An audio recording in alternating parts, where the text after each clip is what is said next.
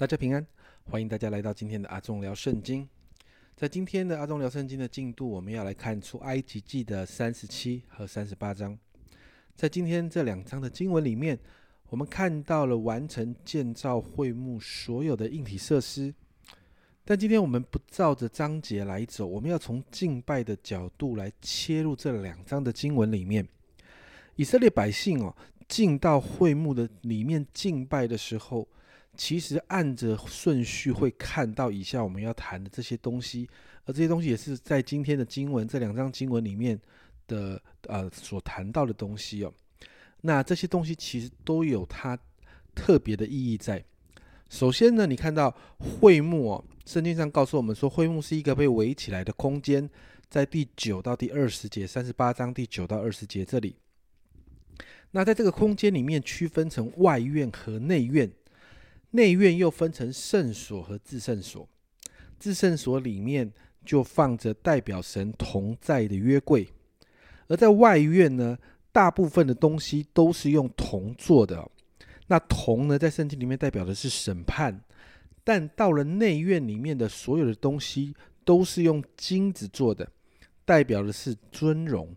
那这个呃。会幕里面使用的金属的材料呢，就记载在出埃及记三十八章的二十一到三十一节。那我们按着这个顺序哦，当我们进入会幕的大门之后，第一个我们会遇到的就是铜祭坛，在三十八章的一到七节这里哦。那这个铜祭坛呢，其实呢，百姓呢进到会幕里面，就要在这个地方为着自己的罪献祭。那祭司呢，要在这个地方为百姓赎罪。其实这也就是耶稣啊，在十字架上为我们的罪死去一样。所以同祭坛其实也就代表了耶稣基督的宝血洗净了我们的罪。接着在同祭坛完这里献祭之后呢，就会进到同祭坛跟内院门口之间放着洗濯盆，在三十八章的第八节。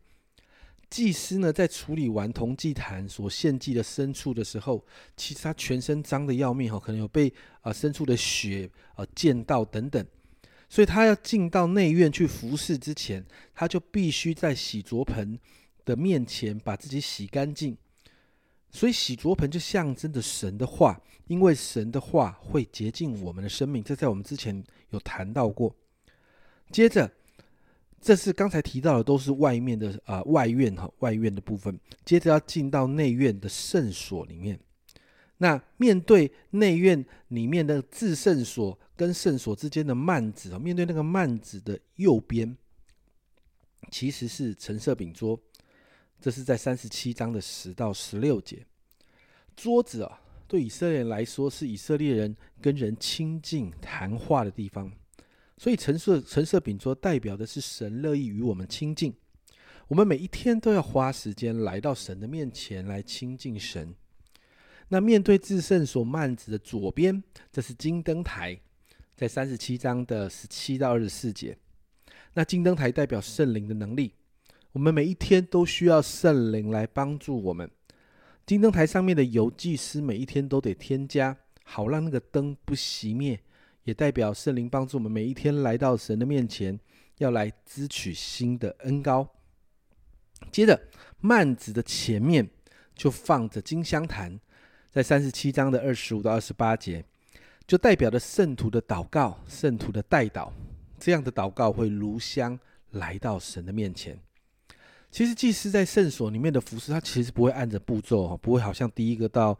啊，橙色饼桌，第二个到金香金香坛，第三个到金灯台，不会，它可能三个可能都会同时进行，一下跑这里，一下跑那里。